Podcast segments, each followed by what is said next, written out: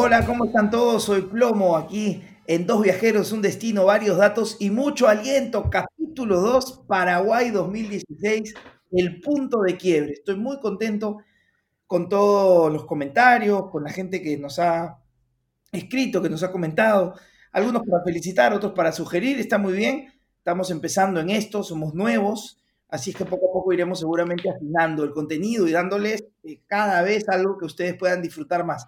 Saludo a mi amigo y compañero, ¿cómo estás? Hola Plomito, ¿cómo estás? Feliz también, emocionado de este segundo episodio, muy contento por, por la primera grabación, el capítulo de Colombia. Y como tú dices, encantado de seguir recibiendo feedback, comentarios en general de todos, quejas también, de todo. Entonces, contento y también feliz por este segundo capítulo que es de Paraguay, ¿no? Paraguay 2016, un partido que queda creo en el corazón de todos los peruanos, ¿no? Y uno de mis viajes favoritos, pero te olvidaste de algo muy importante y acá no es que vamos a retomar, lo voy a decir yo, o no sé si era, me correspondía a mí, pero con el que estoy hablando es mi compañero, amigo de múltiples aventuras y viajes, el señor Edward Apaza. Faltó decir tu nombre, hermano, porque yo sé que tú ya das entrevistas pues, en los grandes diarios y todo, pero igual es bueno mencionar tu nombre a la, audiencia. He dado entrevistas para el Fuera de Lista, por ejemplo, entonces ya estoy curtido. Bueno, es grandes medios, hermano, grandes medios. Ya estoy, estoy ahí en las ligas. Nada, chévere, plomito. Bueno, como te decía, hoy hablamos del partido de contra Paraguay, allá en el Defensores del Chaco, como dice el título, el punto de quiebre. Y bueno, creo que en la mente de todos los peruanos siempre ha estado este estadio, el Defensores del Chaco, como un estadio casi mítico, ¿no? O sea, siempre todos hemos percibido como este, la cuna de la garra, creo que en, Sudamérica. Y, y, bueno, el contexto, el contexto es muy especial porque se trata de la primera victoria peruana en toda nuestra historia en este estadio y también otro hecho no menor es que eh, es una victoria de visita luego de tres eliminatorias, si no me equivoco, o sea, 12 años exactamente. Y a pesar de que creo que para todos Paraguay, al menos en el balance, creo que es positivo para nosotros, sobre todo en Lima, que creo que, que paramos ganando. Pero incluso con eso, en Paraguay no ganábamos, Plomito. O sea, ese estadio estaba sabas al lado, como se dice, ¿no? Pero no sé si quieres cuéntame un poquito del contexto ahí deportivo de este partido. Me acuerdo perfecto, la situación era complicada, eh, no se confiaba mucho en la selección, estábamos octavos, creo, octavos, ¿no? Sí, octavos. octavos. No teníamos, no teníamos victoria de visita, el único gol había sido contra Chile, eh, que ya llegaremos a ese capítulo en algún momento porque tengo mucho que contar de esa vez. Eh, Paraguay venía muy irregular, tampoco es que nos enfrentábamos a, un equipazo, Paraguay estaba un poquito arriba de nosotros, pero le venía de ganar a Argentina, ¿no?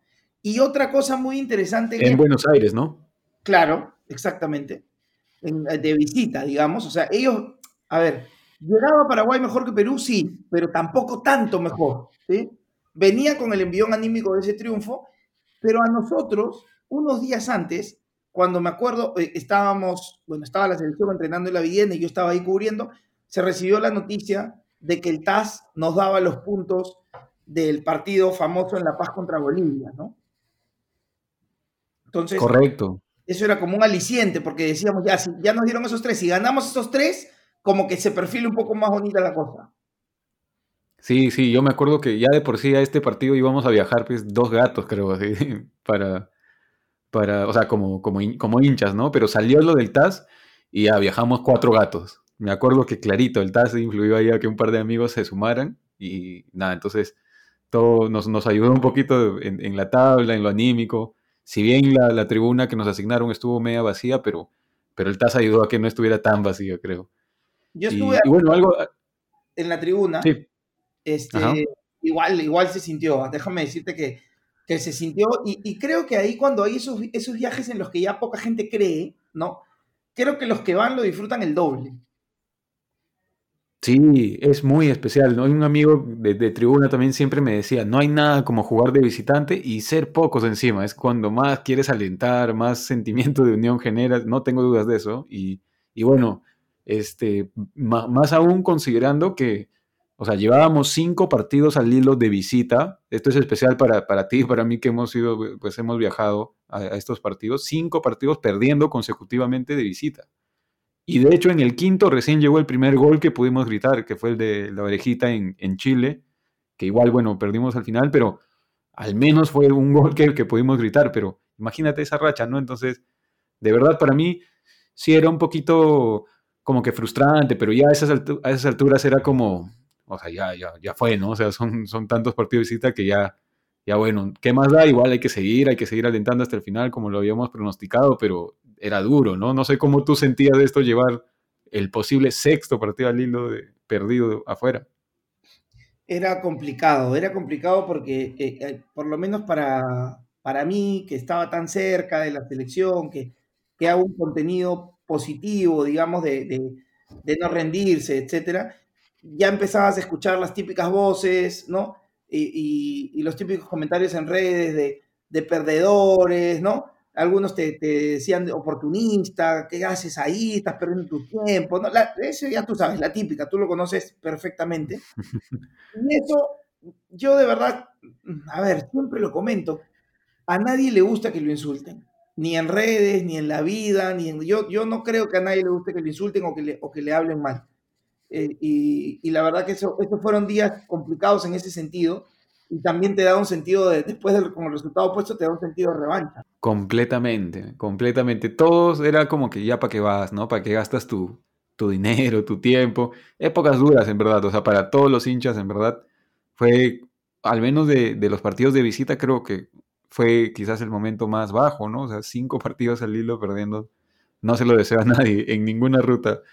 Pero, pero bueno, este, Plomito, ¿qué nos une a, Paraguay? Creo que, que poquitas cosas, ¿no? O sea, es un país muy diferente al nuestro, país lejano, mediterráneo, este, bien, bien especial. Creo que históricamente tenemos poca o nula conexión, a diferencia de con Colombia que habían sus cositas, pero, pero bueno, a mí personalmente de, este destino me gusta un poco el, el respeto que ellos tienen por el, por su idioma, ¿no? Su idioma autóctono, el guaraní, y el porcentaje de gente que lo habla allá, en la ciudad, en el campo. Y bueno, salvando las distancias, es como un, poco, un poquito como el quechua, ¿no? Que en el Perú, si bien se habla un poco más en, los Andes, sí hay un buen porcentaje de población, igual de la Aymara, ¿no? Entonces, eso me gustó mucho cuando, cuando fui para allá y descubrí esto, eh, que es algo que, que, lo relacioné un poco con el Perú. No sé si en el plano futbolístico a ti te conecta algo este, Paraguay, aparte de este partido, claro. Sí, te hago una, observación sobre eso, un comentario chiquito es, tenemos que tener en cuenta para, para cuando se habla esto del idioma, el tamaño, ¿no? O sea, Paraguay es, es, una, es un país mucho más chico que el nuestro, con mucho menos población, y además acá también eh, eh, esta división costa-sierra-selva, ¿sí? Que, que, tú sabes muy bien tema ahorita, pero que tú sabes muy bien que ha traído un montón de división en un montón de aspectos, creo que es una barrera importante para el quechua, ¿no? Pero bueno, no me quiero ir por las ramas, lo que pasa es que a mí también tú sabes que ese tema me, me interesa, entonces me es importante este, mencionarlo. Pero bueno, futbolista... Sí, tienes razón. Paraguay 7 millones de habitantes, digamos, solamente para redondear tu idea, entonces sí, sí, hay bien marcada la diferencia. Eh, bueno, eh, los hinchas de la U recuerdan con mucho cariño a Núñez, ¿no? Este, hemos tenido acá a Stalisnao Struway en el cristal, jugador de selección. Pedro Garay, ídolo, ídolo en el, cristal. Carlos Lugo, el gol clave para el equipo de tu tierra, mi hermano. ¿Ah? Ciencianito, muy bien ese. Bueno, los hinchas cremas recordarán mal a Celso Guerrero, ¿no? Un los de Alianza bien. subido de peso, vino mal. Tuvimos años y creo que se llegó a nacionalizar. A mí me encantaba Jacinto Rodríguez, ¿no? Y ya más acá, el Búfalo Velar, en Alianza jugó también González, un paraguayo de volante, que era bueno, pero jugó muy poco. Buenísimo. ¿No? Estuvo en el. Sí, sí. Él estuvo en el partido contra estudiantes, ¿no? Sí, acá en, Matute, y si no me equivoco, él es el de la primera jugada. O sea, creo que ese fue un, un accidente, pero pero en realidad sí se juega un partidazo y hizo una buena campaña. Me acuerdo de ese, jugador. También me acuerdo de uno que vino a la U, que era seleccionado, creo que jugó incluso en Francia 98, si no me equivoco, no sé si es Benítez. Claro, pero algo pasó, ¿no? Creo que no pudo. Jugó dos, dos, tres partidos, algo así, pero, pero era como que wow, o sea, qué buen jale, pero, pero por ahí algo. Creo que no estaba en toda su forma, ¿no? Pero, pero bueno, son paraguayos que han, que han ido llegando. Así es. Y bueno, este, en realidad, como tú dices, acá no hay mucha conexión. Colombia es un, pueblo mucho más hermanado al nuestro en costumbres y en todo, ¿no? Eh, yo, además, era la primera vez que estaba en Paraguay. Yo tenía poquitísima expectativa. Eh, mi papá había ido alguna vez a visitar a un tío que se mudó allá y había regresado eh, como que no, no pasa nada con Paraguay. Entonces yo no tenía mucha, mucha expectativa. De lo que sí tenía expectativa era de conocer el Defensores del Chaco. Porque a, los que amamos el fútbol sudamericano, y tú sabes que yo soy fan de la Libertadores, ese estadio, estadio de míticas batallas, ¿no? Entonces, este, a mí ese estadio me llamaba mucho la atención. Esa era mi máxima ilusión en, el viaje en cuanto al destino. Coincidimos en esa parte, este plomito. Eh, para mí también fue la primera vez en ir al estadio yo había estado ya por, por trabajo en Paraguay puntualmente, unas semanas, ya en como, como un par de años antes, y había conocido, a mí sí me gustó mucho, me gustó muchísimo, por el mismo, mismo trabajo pude compartir con la gente un poco más de cerca, con la gente también del interior, o sea, no solo de Asunción, y me gustó bastante, en verdad, y, y hasta la costumbre del tereré, que es esta alternativa al mate que se toma helado, y, en el que todos están compartiendo la misma bombilla o este envase. Me, me, pareció bastante simpático esta tradición. Me gustó mucho Paraguay, me pareció pintoresco, es como, como un pueblo grande, ¿no? Entonces, este, me, me, pareció simpático. Y lo del estadio que mencionas, y pues no sé, el Defensores del Chaco y con, con Olimpia, con Cerro ahí avanzando siempre en la Copa Libertadores, como que sonaba seguido, pues, este estadio. Entonces, nada, eso sí, sí, sí lo quería conocer, estaba bien, bien ansioso. Ahí en, en, ¿cómo te puedo decir? En, Paraguay eh, no había muchas alternativas tampoco de ruta, porque ahora si me vas a decir que te fuiste en, micro, ya no, ya me vas a volver a sorprender. Así que cuéntame, mi querido Eduardo, ¿cómo fue, ya que empieza la carnecita para la gente? ¿Cómo fue la ruta del viaje?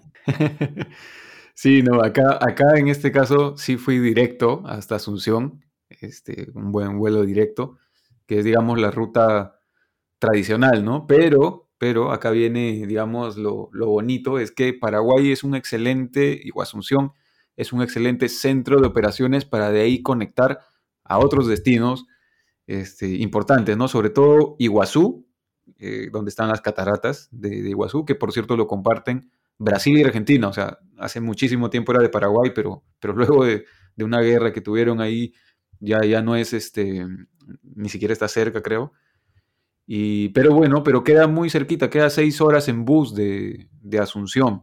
Entonces, a diferencia de, de, de, Río de Buenos Aires, que sí son vuelos más largos, en cambio de Asunción puedes irte en bus, barato y solo en seis horas. Entonces, es un excelente punto como para poder ampliar tu ruta y agregarle un poquito de turismo, que es algo que, me gusta mucho, que bueno, creo que tú por, por tu chamba siempre se te ha complicado un poco, yo me vas a contar eso, pero, pero es una excelente alternativa. Y ahora en este viaje encima, yo estaba este, celebrando los cinco años de, Donato, de mi hijo, y nos fuimos hasta Río. ¿Cómo así?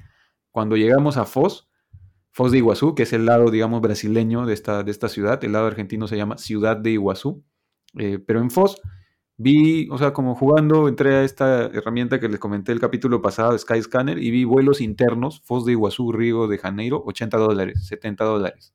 Entonces, como tenía unos días, de inmediato compré el plomito. Entonces, ahí se armó un buen plan, porque de Iguazú a Río, sí, el vuelo creo que son dos horas y media o tres horas, pero por 70 dólares, excelente, ¿no? Entonces, le sumé eso también al, viaje. O sea, hice, conocí Asunción, conocí con un bus barato y es solo seis horas, conocí las cataratas de Iguazú, lado brasileño, lado argentino, y luego encima me fui a Río a celebrar los cinco años de Donato. Entonces, me imagino. Sí, es un excelente. Ahora, como siempre, también te traigo la alternativa loca que tú dices, que casi nunca la hago yo, sino algún otro amigo.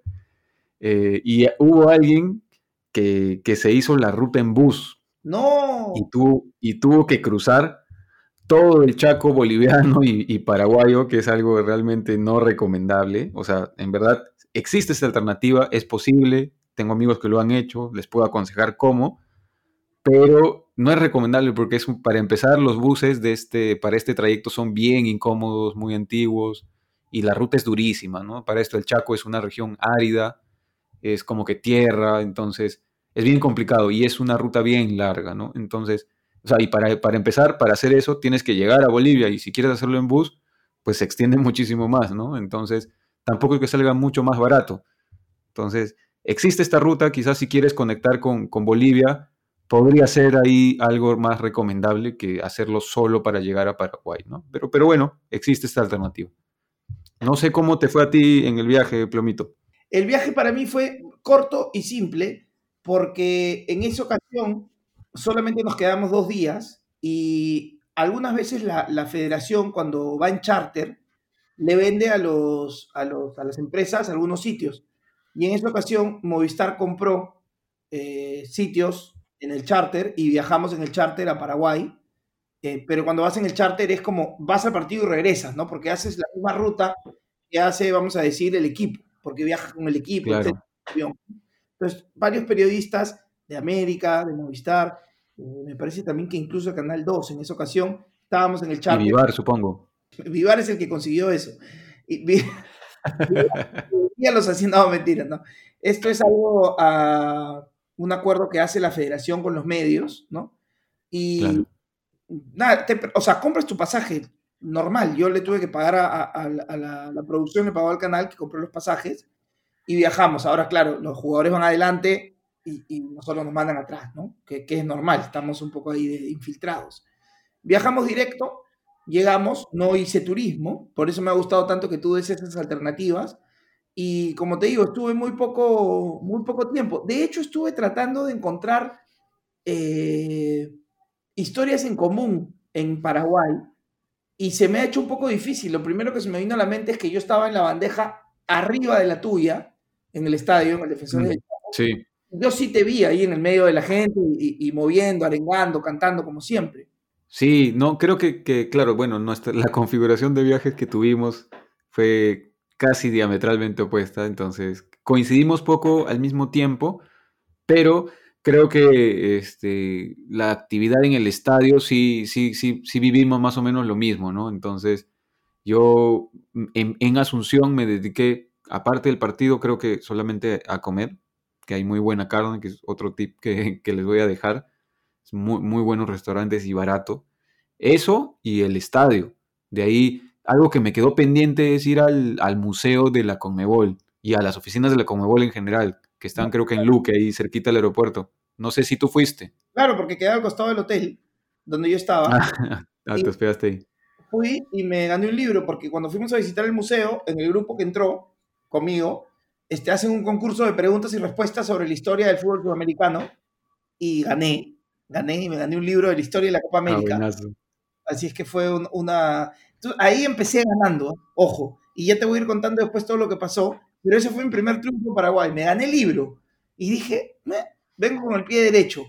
Y bueno, fui al mall y como siempre, pues compré un montón de cosas, chupete, helado, un café, almuerzo. Quaker. Quaker. y las oficinas de la Comebol eh, eh, también fue el tour como parte de la visita al, al museo. Así es que eso fue. Ahora sí, la previa y el partido, mi querido amigo. Me interesa siempre que me cuentes cómo es lo de las entradas en cada lugar. Sí, es, bien especial. Es bueno eso porque cada destino es todo, todo una odisea. En este caso, en, Paraguay, eh, para este partido, sí, Paraguay te, em, ¿cómo se dice? Divide la zona de la visita con total, o sea, te pone dos rejas ahí, estás como una especie de, de jaula totalmente segmentado solo para, los peruanos o para la visita que toque. Entonces sí hay una, una, zona asignada y sí venden entradas específicamente para esa zona. Ahora, Paraguay sí te clava ahí en las entradas. O sea, la entrada del cambio cuesta 100 dólares. Wow. Entonces, y Occidente de, de, Paraguay, o sea, la tribuna más cara para los paraguayos no pasa de 40 dólares. De hecho, 35 dólares estaba más o menos al cambio. O sea, la diferencia es brutal. Entonces, este, para empezar, eso es como que un ahuyentador de, de, los que quieren ir a ver a Perú, ¿no? O sea, sobre todo para los peruanos que viven en Paraguay, que sí hay una pequeña colonia, ese precio los ahuyentó, o sea, bastante. Yo conocí a algunos que, que dijeron, no, no, no voy a entrar. Y a mí también me, la, o sea, me hizo, o sea, yo obviamente tenía que entrar, pero es como, uy, 100 dólares más al presupuesto, es como que bastante. Y otro punto en contra es que había que comprarlo solamente en, había, hay un banco, banco, no me acuerdo el nombre, pero imagínate que, que es las, en todas las sedes de un banco X y tenías que ir a hacer tu cola presencial y comprar la entrada porque te lo vendían solo con pasaporte. Entonces, poquitas trabas nos, nos pusieron para, para comprar las entradas y además del precio. Este, pero ahí vienen los trucos, ya un poquito de la experiencia de los viajes, ¿no? Entonces, algo que, también les puedo recomendar a todos es que en la mayoría de estadios en Sudamérica, al que está de visitante y claramente con, con, la camiseta y todo, en este caso de Perú, si vas a otra zona del estadio, te reasignan a la zona que está definida para la visita, ¿no? De hecho, si no te reasignan, tú lo puedes pedir y usualmente te van a hacer caso, ¿no? Por el tema de seguridad, sencillamente. Ajá. Entonces lo que yo hice fue adquirir una entrada para una de las populares. Ya. Este, me gusta. sí, sí. Y bueno, pero la vendían con documento paraguayo. Entonces ya, pues ahí tuve que pedirle favor a un, a un paraguayo por ahí que me ayudara y me compró un par de populares y listo. Con eso me acerqué a la popular y le dije, oye, soy peruano y directo me dijeron, no, no, vete a la zona de visita y bueno, entré con mi entrada popular a la zona de 100 dólares. Entonces es un, un tip para Paraguay y en general para, para otros estadios. Nos puede hacer ahorrar un buen dinero y sobre todo porque es injusto, ¿no? O sea, no es que estemos entrando a una tribuna de 100 dólares para todo, sino es como que un exceso creo que sin mucho sentido. Ya esto, este dato que has dado ya paga escuchar el podcast, por ejemplo. Claro, ya, ya paga escuchar el podcast. Totalmente.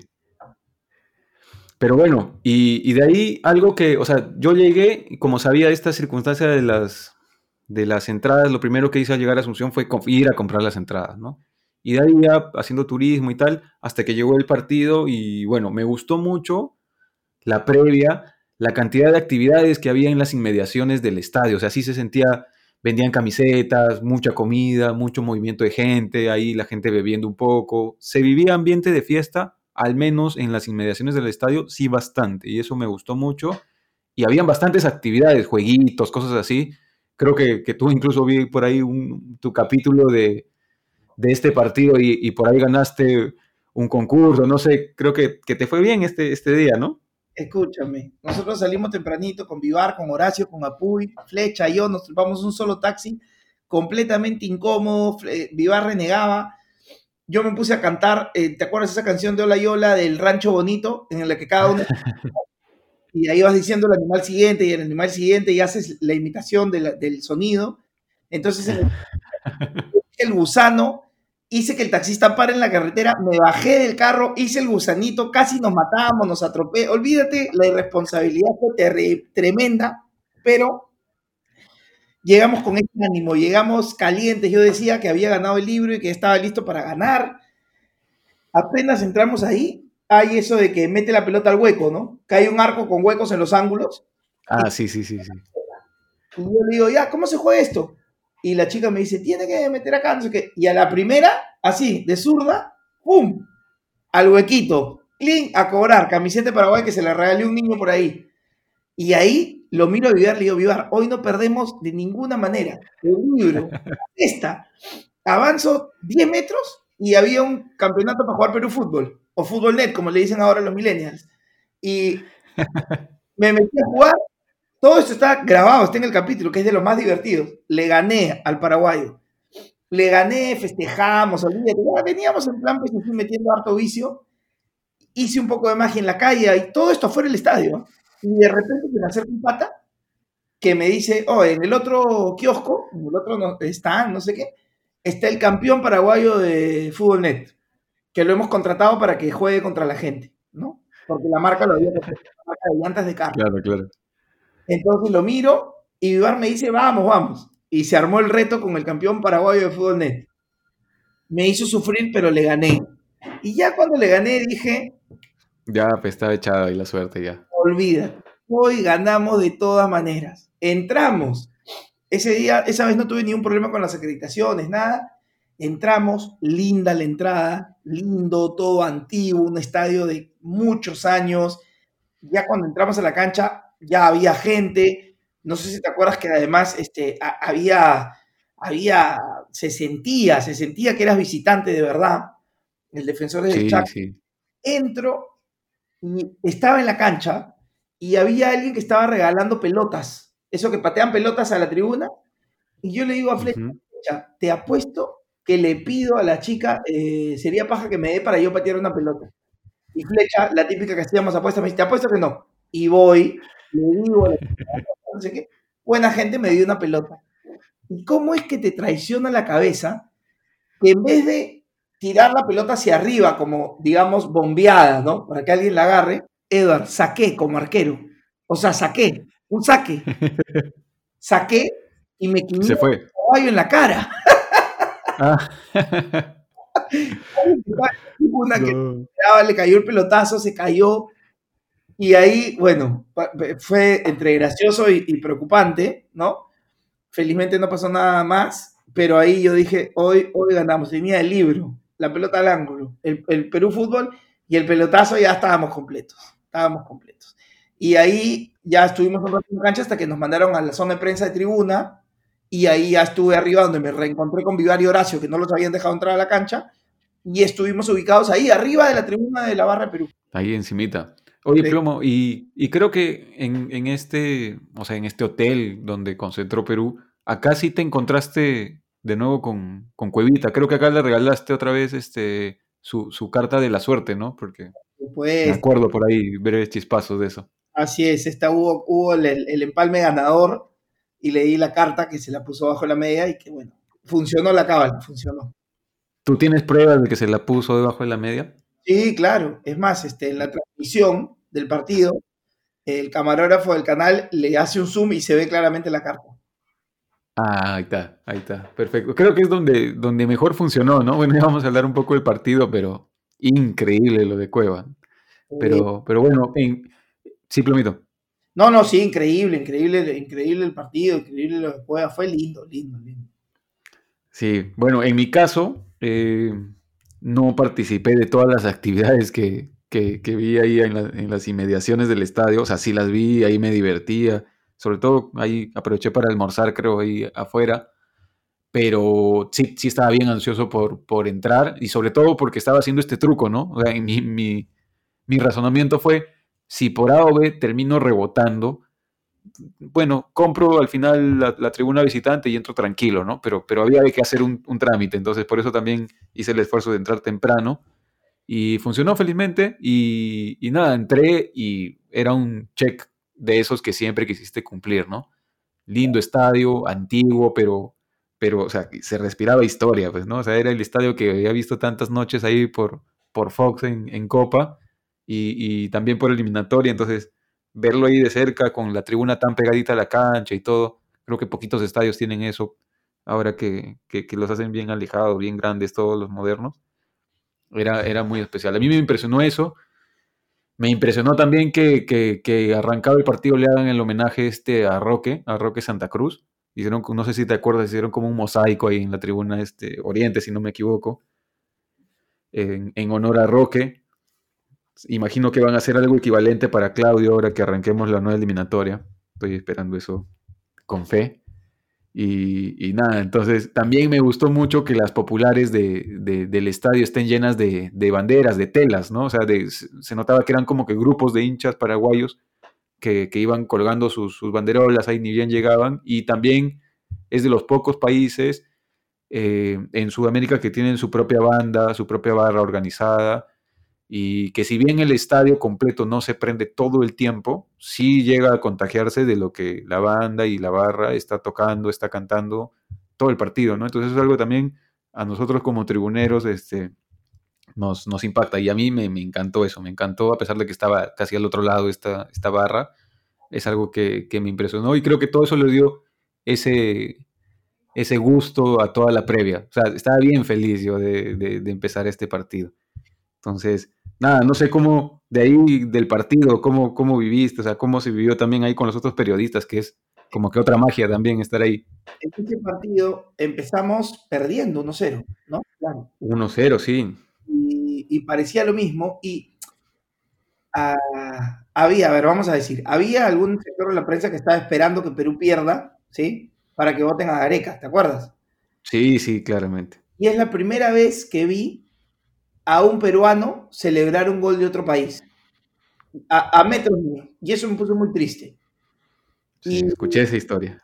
Y luego, este, volteamos y, leemos, o sea, es loco porque gritamos los goles con una emoción alucinante, Horacio Vivar y yo, hay fotos lindas de ese momento y el, en el capítulo también se plasma muy bien y Flecha en un momento también suelta la cámara para abrazarnos y además un poco que le gritábamos los goles a ellos, ¿me entiendes? O sea, a, a, que había ido a, esperar la muerte de Ricardo, digamos, ¿no? Entonces, este, tuvo un sabor especial, tuvo, tuvo eso, le dio un condimento.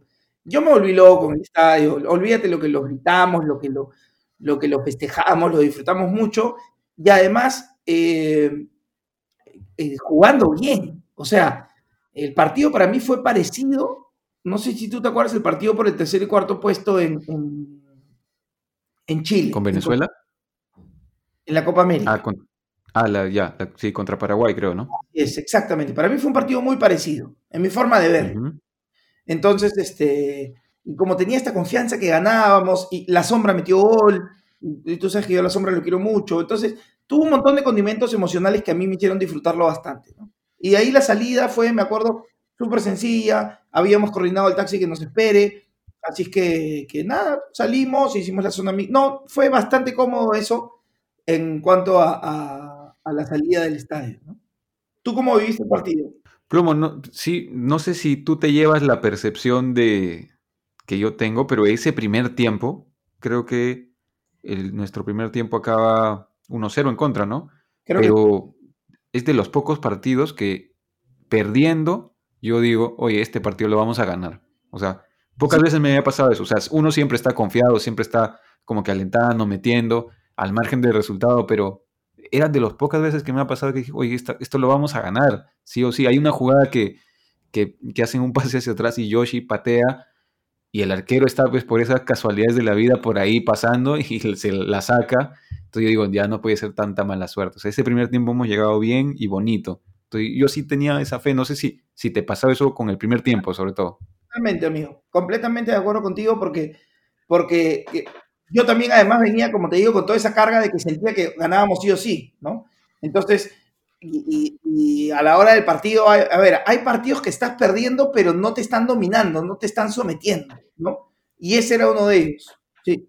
Sí, sí, exacto. Y bueno, yo tenía todos los elementos para, o sea, nos meten el primer gol y lo que tú dijiste, ay, otra vez, es como, ya, ahí va de nuevo la burra al trigo. Este, pero, claro, o sea, tenía todos los elementos para decir, ok, sexto check, sexta derrota al hilo, afuera. Pero por como estábamos jugando, primera vez que me pasó en el eliminatoria que decía, esto lo vamos a ganar porque sí. Y arrancando el segundo tiempo fue hermoso, pues, ¿no? O sea, el, recital de Cueva, impresionante. Y de hecho, me acuerdo que pudo llegar el quinto por ahí. Creo que hay una de Polo con Paolo que ya eso era, se caía el estadio. Va a ser un, olvídate, sí, claro. Claro que sí. No sé si alguna vez hemos metido cinco goles de visita, creo. No, no he buscado esa estadística, pero, pero bueno, hubiera sido ya demasiado especial. Y algo que me acuerdo en la tribuna es que, claro, el 1 a 1 lo celebras así con, con tensión todavía, ¿no? Con, yo al menos con bronca, porque era como que ya, bien, ya era hora. El 2-1 es como que podemos ganar y ya es tangible la victoria. El 3 a 1, o sea, ningún peruano que estaba en esa tribuna creo que tenía experiencia goleando de visita.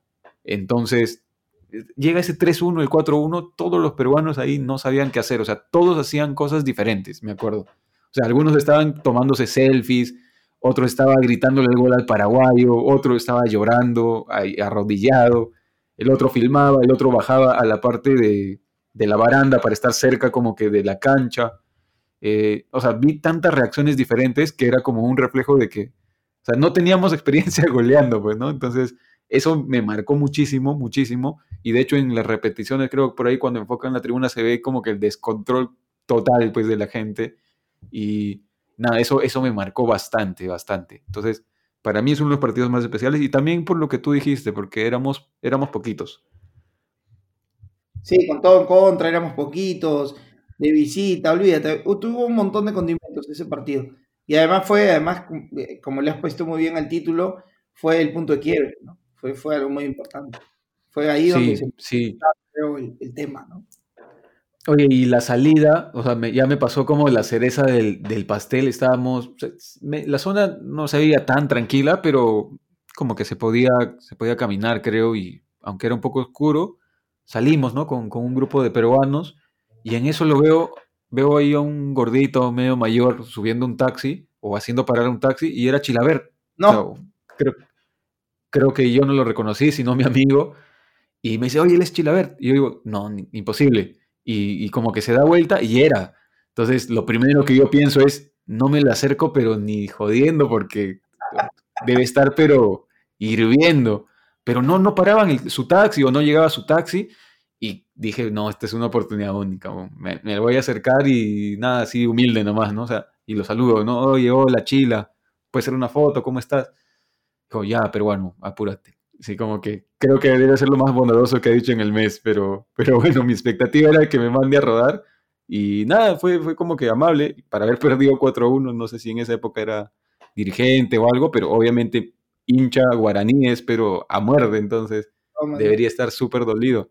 Y nada, fue, fue amable. El recuerdo que yo tengo con Chilaver es que fue muy amable conmigo. Qué bueno, yo puedo hacer lo mismo, pero ya hablaremos de eso en otra ocasión. y ahí, ahí, lo metemos entonces por, por otro lado.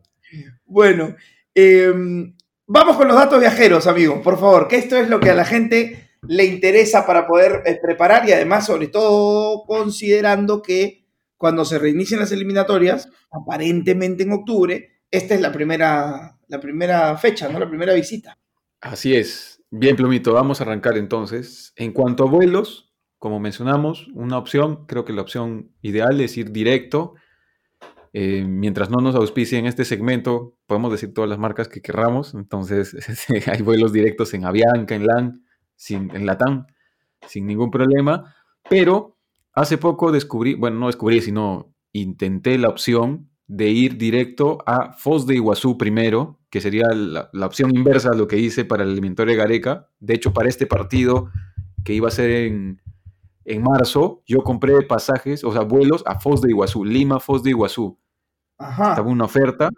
Y como es un destino turístico muy, muy frecuente, a veces estos vuelos están bajos porque hay mucha frecuencia de vuelos. Entonces, de verdad, me salió menos de 300 dólares, creo que 260 más o menos. Eh, entonces compré para Foz de Iguazú y de ahí es, como les mencioné, seis horas en bus a Asunción. Entonces iba a llegar a Foz y de ahí me iba a Asunción eh, por tierra. Entonces ese era mi, plan. Entonces hay estas dos alternativas, ¿no? O sea, pueden buscar los vuelos directos o pueden buscar el vuelo a Foz de Iguazú, que por ser destino turístico eh, les puede salir bien barato. Entonces ese es en cuanto a vuelos. En cuanto a hospedaje, bueno, en Asunción, como toda capital, hay una oferta variada de hoteles Hostel hay un poco menos, pero se consigue igual y Airbnb no deja de ser una, una buena opción. Como les comentamos en el capítulo pasado, siempre y cuando estés de, tres días a más, conviene Airbnb, ¿no? Porque es como tener tu, propio depa o tu propia casa. Entonces ahí te instalas, haces tus compras, todo y, la pasas súper. Luego, en cuanto a turismo, en realidad Asunción es bien pequeño y requiere poco tiempo para, para conocer todos sus atractivos, que son la plaza, un poco la costanera, que es como un malecón ahí con el río, que tiene su, propia playa incluso, y hay mucha gente haciendo actividades al aire libre, tomando su tereré, comiendo sus, choripanes, bien simpático, pero eh, igual demanda poco tiempo, ¿no? Entonces, yo siempre recomiendo hacer el match con Iguazú, porque queda cerca, es barato y es un súper destino, ¿no? Entonces, no te demandan más que un día. Si quieres conocer lado brasileño, lado argentino, ya ponle día y medio y, te llevas como que otro check de atractivos turísticos. O sea, de hecho es una maravilla natural. Entonces, es, una súper opción. Y un dato extra acá es que la ciudad limítrofe de Iguazú, de Foz de Iguazú, por el lado paraguayo, se llama Ciudad del Este. Y es como un centro, a ver, salvando las distancias, es como Tacna en el Perú, o sea, una zona franca, libre de impuestos, donde se pueden comprar muchas cosas eh, a precios mucho más baratos que donde los venden tradicionalmente, ¿no? Entonces, ahí en Ciudad del Este se puede comprar sobre todo tecnología este, a un precio, pero baratísimo. El truco para que no los engañen es que si hay bastante falsificación. Entonces, el consejo que les doy para ahorrarles un poquito más también ahí, sobre todo disgustos, es que vayan a comprar buscando un modelo específico de algo que hayan investigado ustedes antes, ¿no? O sea, no vayan a las tiendas a ver qué me compro, porque sí hay mucho falsificado. Entonces vayan a buscar modelos específicos y ahí sí van a ahorrar, van a ahorrar algo. Buena data esa. Ciudad del Este, en Paraguay. Ciudad del Este. Sí, igual es, es un poquito desordenada, puede dar la impresión de que es un poquito peligrosa, pero manéjense de día y siempre si pueden acompañado de alguien y, ahí está, la hacen. Y bueno, algunos consejitos finales es en Asunción les recomiendo ir a comer carne, es muy, son muy populares sus rodicios y hay dos sobre todo que la rompen y son baratísimos, baratísimos. Uno se llama Paulista y el otro es Ogaucho. Entonces, la carne en Paraguay es top y, y bueno, es barato, entonces les recomiendo que hagan esto sí o sí Em, otro punto importante es que los taxis son muy caros en Paraguay. Ya debería haber a estas alturas Uber, pero hasta la eliminatoria pasada no había y había que uno, uno tenía que usar los taxis que están en la calle. Y, bueno, para empezar, no es que estén circulando esperando que los pares, sino tienen solamente ciertos paraderos donde están todos los taxistas juntos haciendo su parrillada y ningún taxista te quiere llevar. Se pelean entre ellos para no ser quien te lleve, porque están todos jugando dados, comiendo parrillada y por eso mismo es más caro el taxi en Paraguay. Es curioso, pero, pero bueno, si, si hay Uber ahora ya se soluciona ese problema. Y, nada, esos serían los tips para, esta ciudad. Creo que hay un buen balance de, ahorro y, turismo conectado ahí a Brasil, Argentina, para los que le interese. Entonces, tomen Paraguay como eso, como un centro para conectarle algo más.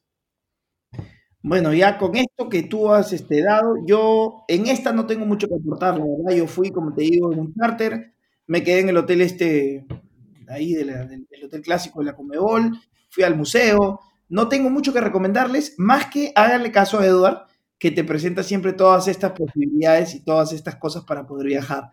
Llegó el momento en el que podríamos llegar a tener un conflicto, compañero, y es el momento musical.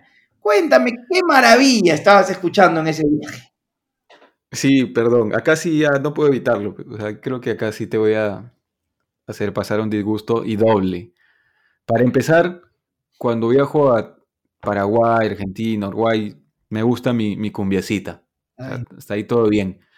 Pero justo en esas épocas estaba de moda Agapornis, que es un grupo de cumbia de covers y no cualquier cover, sino hacen covers de, algunos grupos que no sé, creo que no te gustan mucho. En este caso, la canción que, elegí fue En el Muelle de San Blas, temón de un grupo Maná, un grupazo. Y bueno, es un cover de cumbia, cumbia pop de, de, Maná. O sea, creo que tengo todas las variables para que me mande lejos, pero, pero bueno, ahí me arriesgué porque es la que más me gustó. O sea, muero en mi palo. Parece una canción de mierda, perdón la palabra, ya no te quiero ni decir en cumbia. Pero bueno, yo te voy a y como ese play, no sé cómo va a quedar, cómo va a salir, pero yo estaba eh, pegado con ese viaje, estaba pegado con Sabina, y yo hice renegar a Flecha de la misma manera que tú me estás haciendo renegar a mí. Porque evidentemente Sabina es como para mí el ¿me entiendes? O sea, vamos a decir que Flecha es más duro aún en música, ¿no? Entonces, ah, eh, sí, ese, ese, ese viaje estuve con eso y estuve con un playlist de la radio, porque me había traído, justo había entrado una serie, estuve revisando una serie de canciones nuevas a la radio y me había armado un, variado, ¿no? En mi, en mi teléfono. Y estuve, radio doble 9, ¿no? Radio doble 9, sabes que estoy ahí de 11 a 1 de lunes a viernes con el mejor rock del mundo. Así que para este playlist yo te voy a mandar una de Sabina y una de esas que, que, que estaba en el ranking de la radio en ese momento. Perfecto. Yo también le voy a agregar otra cumbiecita y pop cover de algo que te va a gustar seguro. No es reggaetón, por si acaso. Mm. Bueno, ya plomito. Sigamos. Bien, llegamos a otro segmento, el último, eh, que ya se va a convertir seguro en un clásico de, nuestras visitas a, a países, que es el ranking del local. En este caso, empezamos con nuestras variables, como ya saben todos, es, hablamos un poquito del himno, del ambiente futbolero, del estadio como infraestructura, de la hinchada, su presión y de las condiciones naturales también de la ciudad, ¿no? Todo eso creemos que conforma como que qué tan difícil es una, una localía. Bueno, en primer lugar, el himno. En este caso, en Paraguay tiene una curiosidad que solo canta el corito. digamos, eh, lo repite dos veces, pero es muy corto, ¿no? Tiene mucha introducción melódica. Ojalá que el editor incluya acá un, un pequeño cortito para que se sitúen en contexto.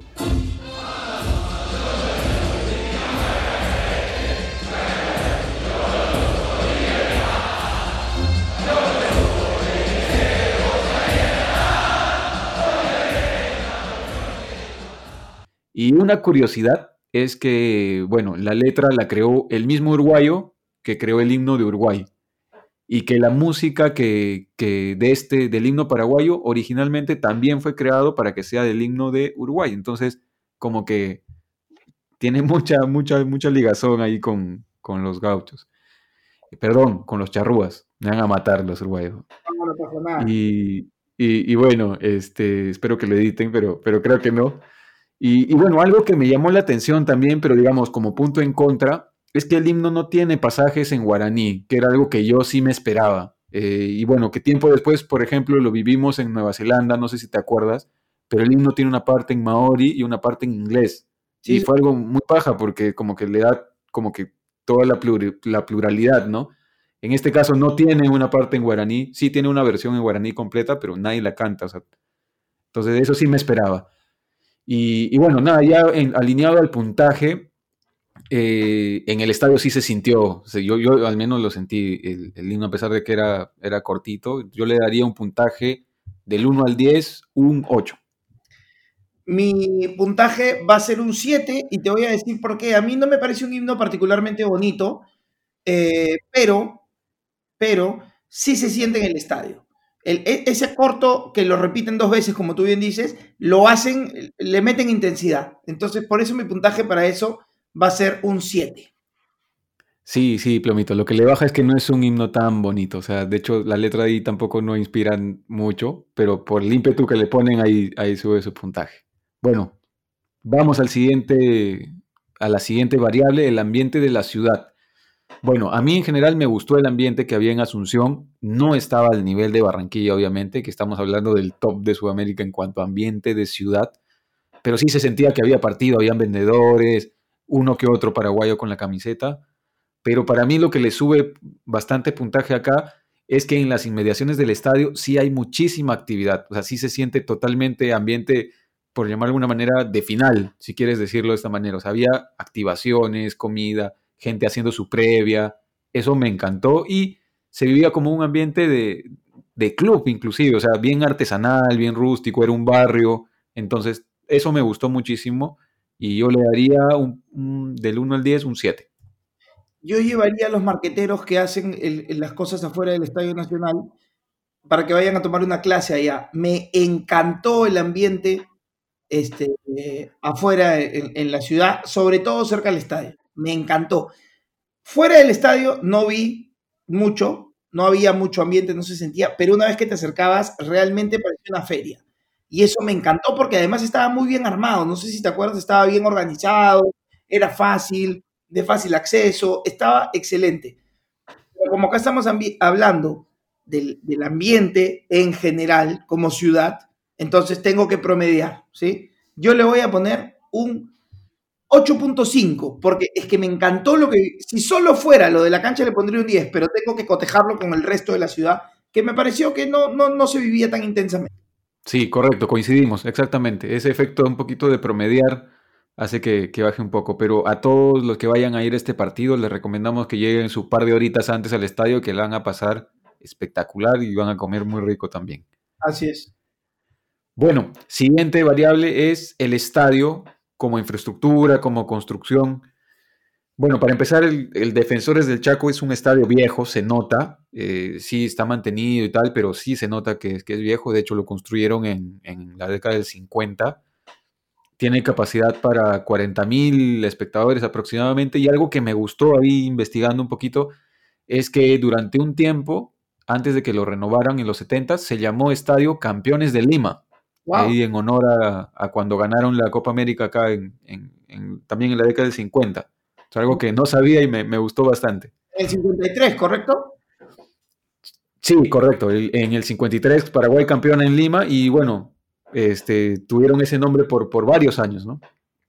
Algo que me gusta de este estadio es que, de hecho para mí es mi, mi variable más importante, es que las tribunas están pegadas a la cancha. Para mí eso es un tema no negociable y cuando tenga mi estadio, esa es la primera condición que voy a poner. O sea, no deberían existir pistas atléticas en, en los estadios, soy enemigo de esa vaina.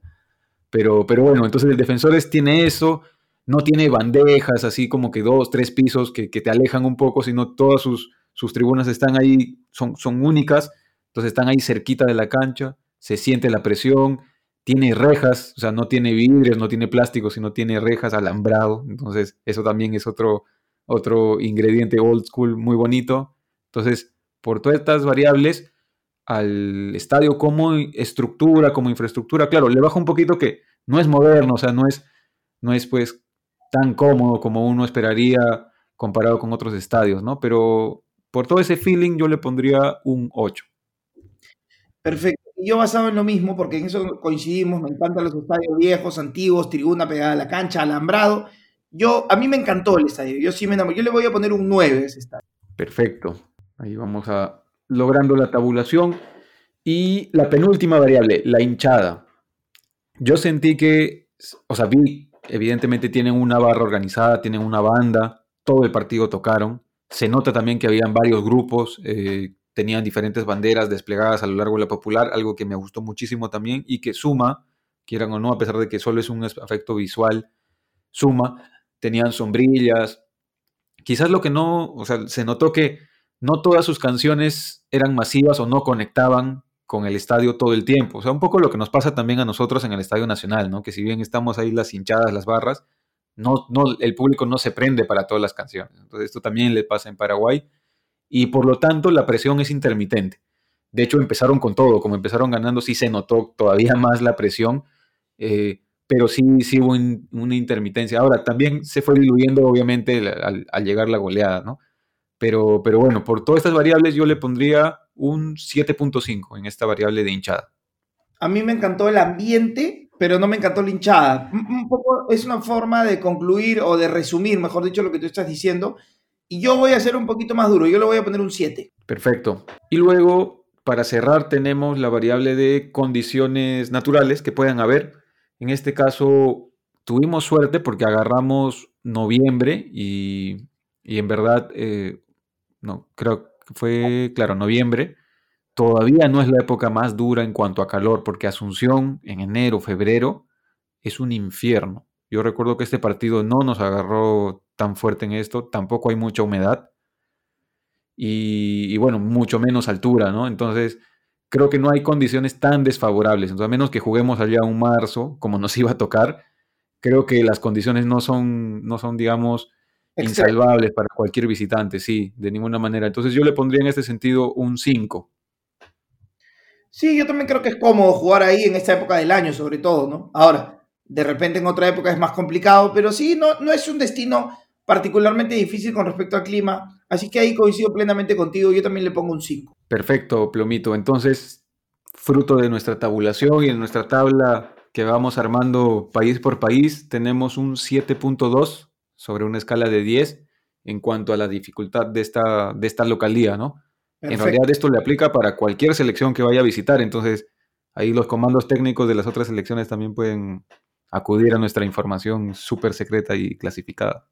Bueno, voy a ir con las conclusiones entonces, amigo. Para mí, la conclusión más importante es que en Paraguay nos trataron muy bien, la gente es súper amable, el ambiente futbolero alrededor del estadio es súper recomendable para ir temprano no te hacen sentir, yo estaba con mi camiseta de Perú, no te hacen sentir incómodo ni mucho menos, por lo menos afuera de la cancha. Es hermoso el estadio, el clima en esa época y que parece que se va a repetir la misma época porque aparentemente será en octubre, es, está bueno, está rico, no te mueres de calor, no hace frío, es templado como se dice. Y que hay destinos turísticos, que ya lo vas a explicar tú mejor en las conclusiones, cercanos que pueden, que pueden visitar. Has tirado hasta un destino de shopping. Sí, sí, en verdad. Eh, yo les diría que, o sea, Paraguay no es un país tan marketeado como otros destinos en Sudamérica. Yo les diría que le den esa chance, le den una oportunidad, se paren varios días si pueden, porque no solo van a disfrutar de Paraguay, sino pueden conectar, como les dije, con, con Iguazú, con parte de Brasil incluso. Entonces es una excelente alternativa a Paraguay como destino para, para empezar a hacer turismo también en otras zonas. Y Paraguay está lleno de gente muy amable, como dijiste, la verdad te la pasas bien, comes rico. Si quieres ir a desconectar, o sea, como un destino de, para pasar de este, o relax, también es excelente, ¿no? Porque vas a estar todo el día tranquilo, comiendo, comiendo bien, gastando no tanto. Entonces, en verdad es, es, bien bonito como, como destino. Yo lo recomiendo y siempre que voy, trato de ampliar mi estancia lo más que puedo. Y bueno, nada, otra invitación es a que busquen el, capítulo de este partido que hizo Plomo con el fuera de lista. Está en YouTube, o sea, yo lo he visto en YouTube. Debe estar también en su Facebook. Entonces, ahí van a encontrar todo esto de la previa, el mismo partido, la celebración. Es un partido emotivo, así que vale la pena como para que complementen este capítulo. Y también eh, voy a publicar, o sea, busquen, mejor dicho, el post en la ruta del hincha en el Instagram el resumen de todos estos tips de viaje, consejos, algunas otras cositas más, para que si no lo han anotado no tengan que repetirlo, sino ahí está todo condensado y estructurado para que le den print screen y ya se lo lleven y lo tengan de guía. Y como siempre, bienvenidos todas las preguntas, mensajes directos, inbox, lo que sea al respecto de este destino y otros. Feliz les respondo y les ayudo. Excelente, excelente. Ahí tienen todas las alternativas de cómo complementar este podcast la pregunta antes de despedirnos, amigo, ¿qué es lo que viene en el siguiente capítulo? Viene, creo que tu ciudad favorita, Plomito, uno de tus destinos, pero vas cada mes, creo, te veo allá. Argentina, que encima nos trae un partidazo, es un estadio, pero alucinante, la bombonera, entonces va a ser un capítulo de dos horas. No, mentira, va a ser un capítulo igual como los demás, pero súper especial, ¿no? Ahí sí tengo data de todo nivel. Ojo, ojo. Para mí, Buenos Aires es mi segunda ciudad favorita en el mundo. La primera, sabrás, es Arequipa. La segunda, Buenos Aires. Así que, gracias ya te pusiste polémico también, ya ves. Polémico, polémico. Gracias por estar acá. Les prometo que voy a hacer el capítulo de Argentina, no hablando como argentino. Se los prometo que no se me va a escapar ningún acento. gracias. bien, Plomito. Eso fue todo. Excelente, entonces nos vemos con todos. Eso ha sido todo por este capítulo y nada, los esperamos. Cualquier comentario, sugerencia, todo para seguir mejorando y trayéndoles los mejores trucos viajeros y las historias de, de nuestros viajes. Síganos en Dos Viajeros, un destino, varios datos y mucho aliento en Spotify. gracias. Listo, chao, chao.